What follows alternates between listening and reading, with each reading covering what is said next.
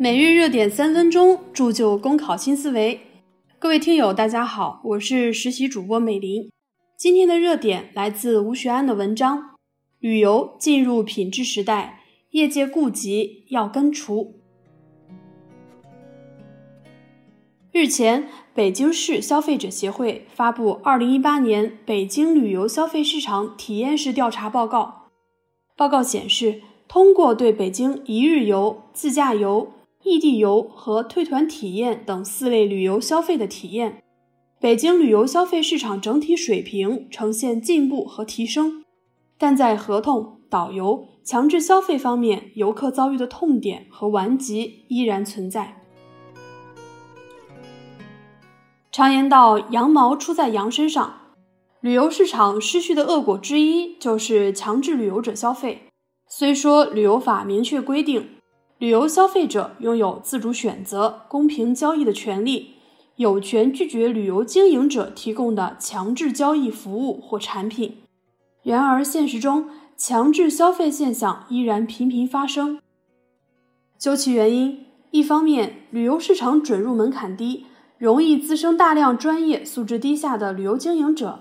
他们在开展旅游活动中，通过安排多种付费项目获取不正当利益。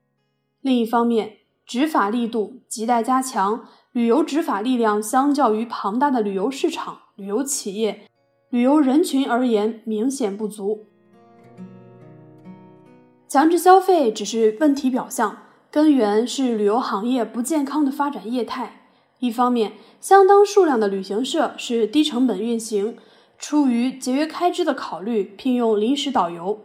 而他们收入低且缺乏保障。组织购物吃回扣成了增加收入的一大动因。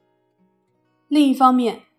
消费者维权意识薄弱，与旅行社合同签约率低，不习惯索要票据等，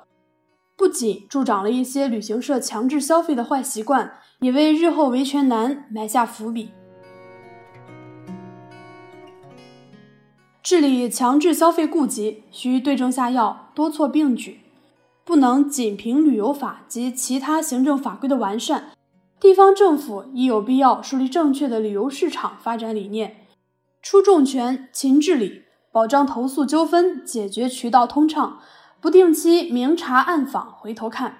对付强制消费，一要靠监管力量，旅游、工商管理等部门也要变被动应对为主动介入，变事后惩戒为事前防范。二要靠旅游业的自律机制，对旅行社经营行为实行内部监督，杜绝旅行社恶性削价竞争，健全导游激励机制，鼓励旅行社培养自身的核心竞争力。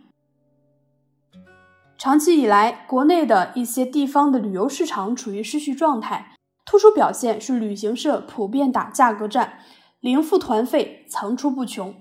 面对那些不合理低价诱惑游客、只想挣钱、不遵纪守法的旅行社，消费者也应该擦亮眼睛，不能一味的贪图低价。